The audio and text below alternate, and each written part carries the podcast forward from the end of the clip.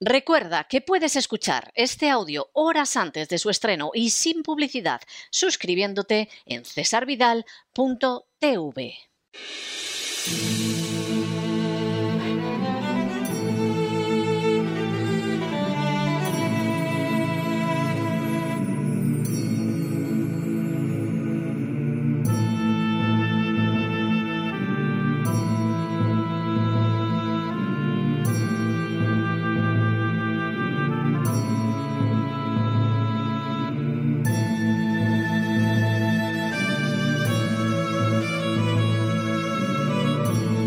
La voz con César Vidal, desde el exilio.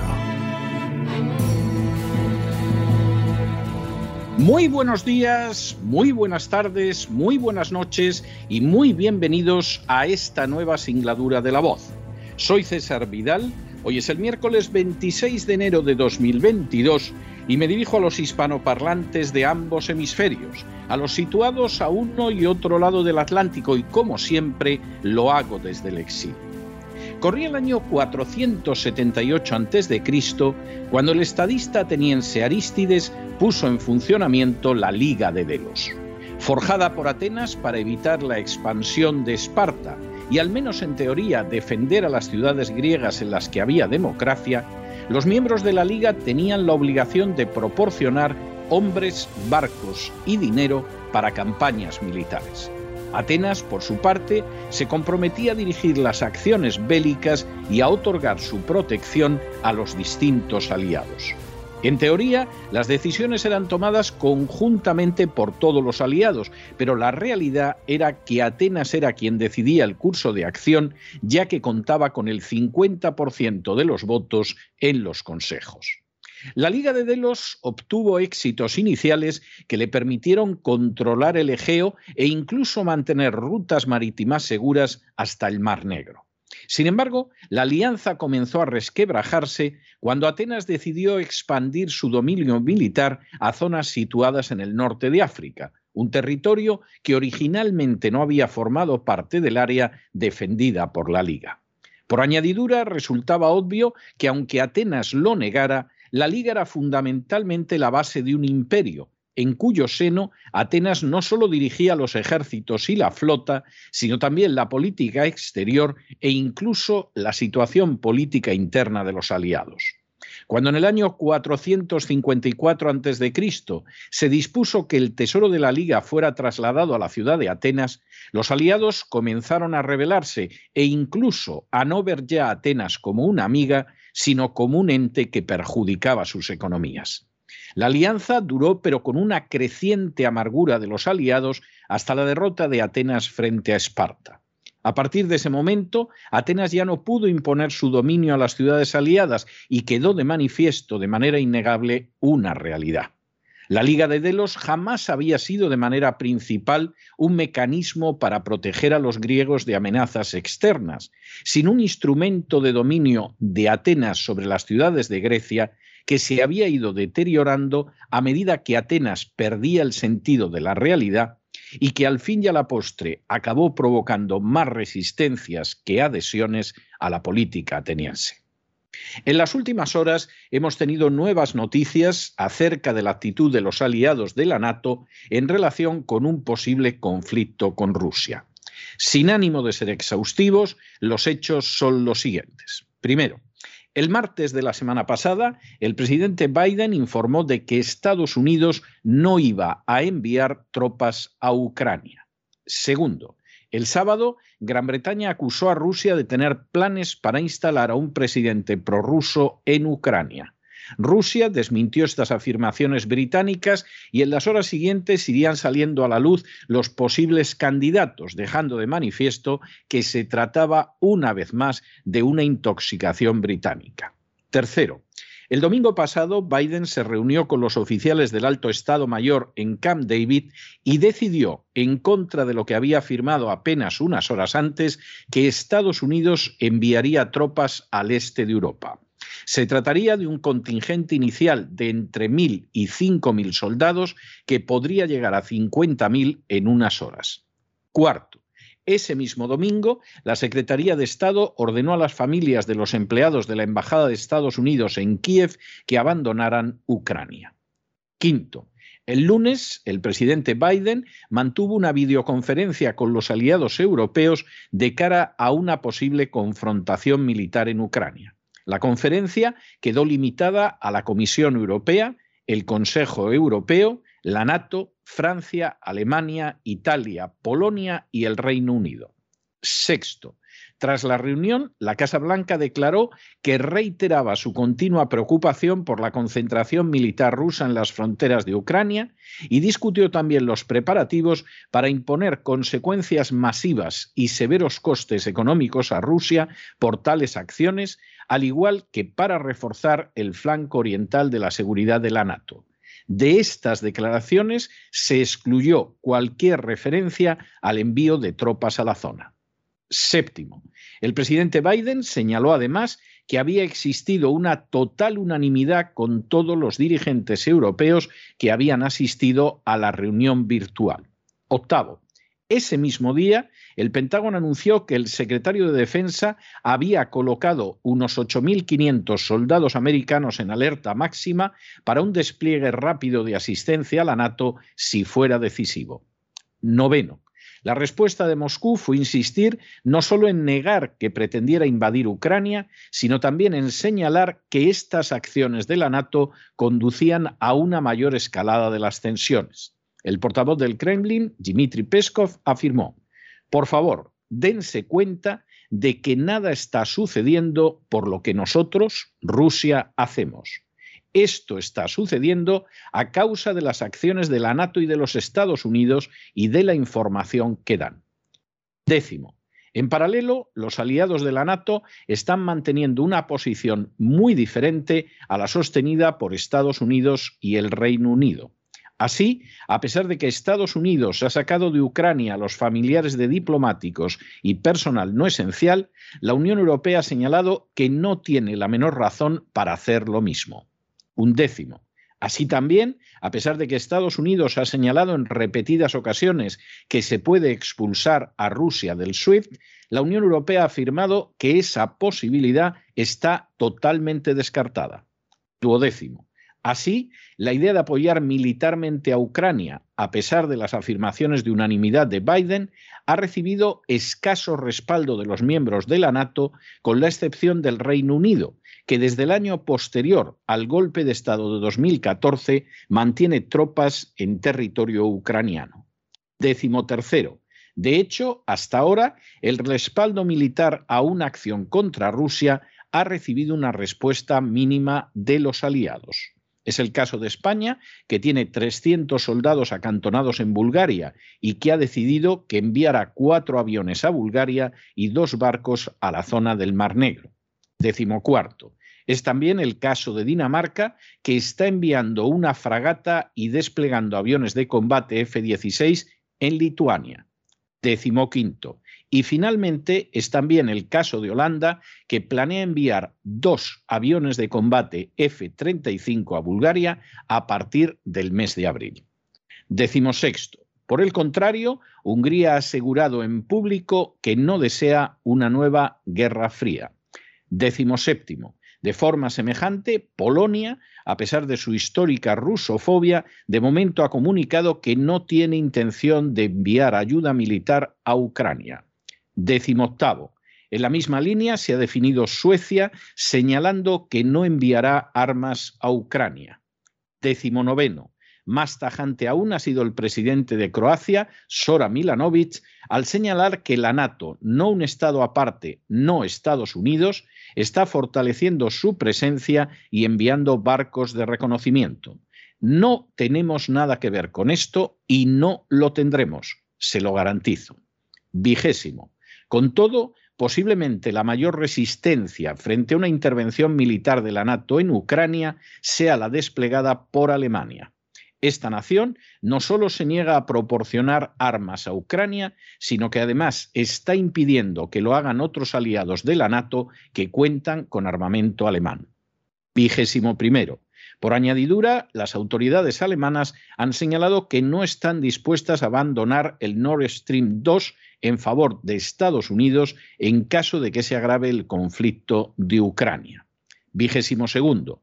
Tampoco han faltado las voces críticas de relevancia, como ha sido el caso de Kai Achim Schonbach, jefe de la Marina alemana, quien afirmó en público que lo único que Rusia estaba pidiendo era el respeto que se merece, que no había razón para un choque en Ucrania, que Rusia no tenía la menor intención de invadir Ucrania y que Crimea seguiría formando parte de Rusia. Al cabo de unas horas y ante las protestas ucranianas, Schonbach se vio obligado a presentar la dimisión. Vigésimo tercero.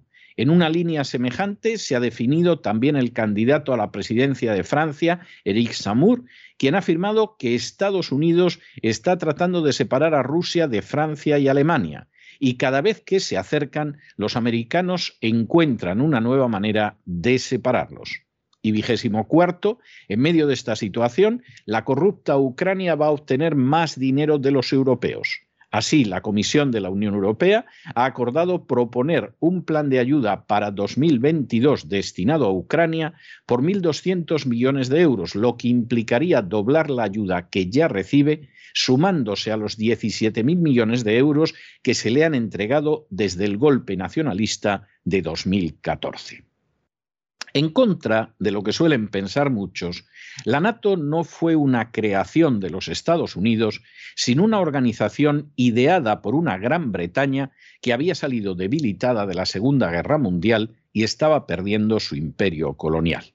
Su primer secretario general, Lord Ismay, la definió como una entidad cuyo propósito era to keep the Russians out, the Americans in and the Germans down, es decir, mantener a los rusos fuera, a los americanos dentro y a los alemanes abajo. En otras palabras, la finalidad de la NATO no era proteger a Europa del avance del comunismo, sino facilitar la diplomacia británica en Europa. No sorprende que en 1951, dos años después de la fundación de la NATO, su primer jefe militar, el general entonces y futuro presidente después, Dwight Eisenhower, dejara de manifiesto que si en el plazo de diez años, es decir, en 1961, todos los soldados americanos que había en Europa no estaban ya de regreso en Estados Unidos, la NATO habría fracasado. Es obvio que desde las perspectivas de los intereses reales de Estados Unidos, tal y como los expresó el general Eisenhower, la NATO fracasó, pero no puede decirse lo mismo de los intereses británicos. Y por último, esa política errónea provocó que en 1955 se creara el Pacto de Varsovia como respuesta a la NATO aunque con diversas tensiones internas, como las provocadas por una Francia que se sentía tratada no como aliada, sino como súbdita de americanos y británicos, la NATO se mantuvo en pie durante el periodo de la Guerra Fría como medida de defensa frente a la Unión Soviética. Con el colapso de la Unión Soviética en 1991, lo más lógico y sensato hubiera sido disolver la NATO y establecer acuerdos de desmilitarización en el centro y el este de Europa, como abogaron entre otros personajes de la talla de George Kennan, Richard Nixon o Henry Kissinger.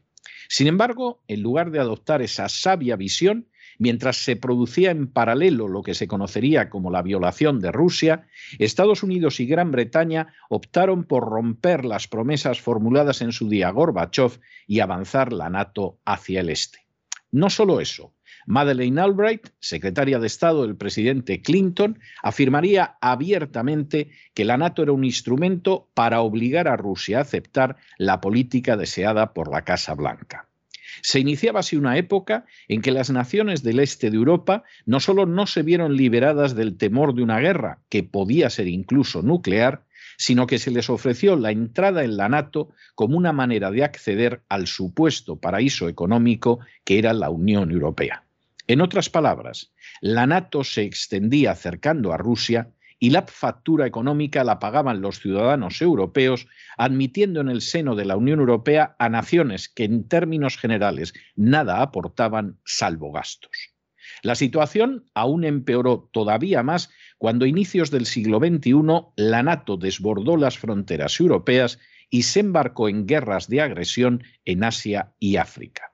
Esas guerras, selladas con vergonzosas derrotas como la de Afganistán, no aportaron paz estabilidad, prosperidad o libertad al mundo, sino que por el contrario lo sumieron en una espiral de desastres que sufrimos a día de hoy y que han incluido los golpes de Estado conocidos como revoluciones de colores, dos de ellas en Ucrania, las primaveras árabes y una tensión creciente acompañada de una más que seria erosión de las democracias.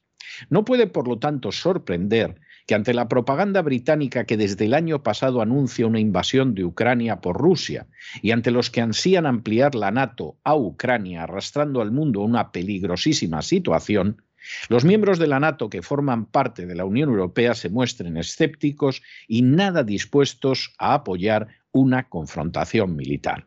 Esos miembros de la Unión Europea saben que en el año 2014 fuerzas extranjeras dieron un golpe de Estado en Ucrania que llevó al poder a los nacionalistas ucranianos tan solo 24 horas después de que Francia y Alemania garantizaran la permanencia en la presidencia de Yanukovych, un presidente derribado por ese golpe. Esos miembros de la Unión Europea saben que a pesar de que Ucrania no forma parte de la NATO, en su territorio hay desplegadas fuerzas americanas y británicas desde al menos 2015, el año siguiente al del último golpe de Estado. Esos miembros de la Unión Europea saben que en su interés está no la confrontación con Rusia, sino por el contrario mantener unas buenas relaciones con esta nación, relaciones que favorecen por igual a ambas partes.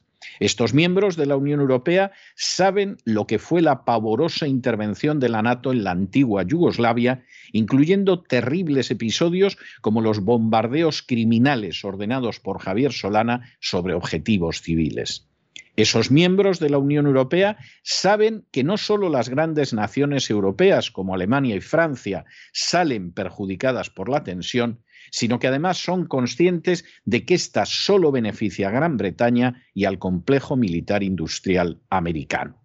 Esos miembros de la Unión Europea saben que a pesar de su inmensa riqueza, Ucrania es el país más pobre de Europa por la inmensa corrupción que caracteriza a los nacionalistas ucranianos. Esos miembros de la Unión Europea no están dispuestos a sacar a Rusia del SWIFT dañándose económicamente solo para satisfacción de Reino Unido y del complejo militar industrial de Estados Unidos. Y por cierto, también los empresarios de Estados Unidos se han manifestado en contra de excluir a Rusia del SWIFT porque dañaría sus negocios y esos miembros de la Unión Europea, salvo los envíos simbólicos, por no decir ridículos, de España, Dinamarca y Holanda, no tienen la menor intención de entrar en una guerra impulsada en realidad por la NATO, que solo les podría causar enormes daños y que no les aportaría ni el menor beneficio. Fueran las que fueran las circunstancias en 1948, hoy en día no existe una sola razón justa y sabia para mantener en pie una organización que pretende separar a Rusia de Europa, que pretende negar a Alemania el papel que le corresponde y que pretende que la política europea la dicten las oligarquías británicas y americanas. Cuando se comprende esto, se comprende más que sobradamente la frialdad de los aliados de la NATO frente a la idea de entrar en guerra en favor de la más que corrupta y costosísima Ucrania. Y no se trata solo del beneficio de Europa. Si Estados Unidos no llega a separar sus intereses nacionales de los intereses del complejo militar industrial, corre un serio riesgo de que la NATO acabe como la Liga de Delos y de que su hegemonía termine pasando como también pasó la de Atenas. Pero no se dejen llevar por el desánimo o la frustración. Y es que a pesar de que los poderosos muchas veces parecen gigantes, es solo porque se les contempla de rodillas y ya va siendo hora de ponerse en pie. Mientras tanto, en el tiempo que han necesitado ustedes para escuchar este editorial, la deuda pública española ha aumentado en cerca de 7 millones de euros y una parte no pequeña de esa deuda va a costear a los medios de comunicación que se limitan a repetir como papagayos las consignas de la embustera propaganda británica.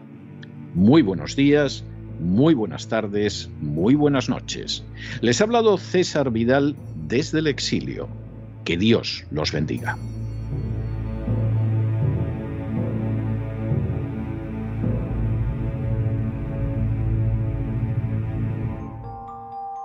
Esta sección está patrocinada por crowdfunding con el siguiente mensaje. Nuestro Señor Jesucristo, el único Dios verdadero, es misericordioso y nuestro Salvador.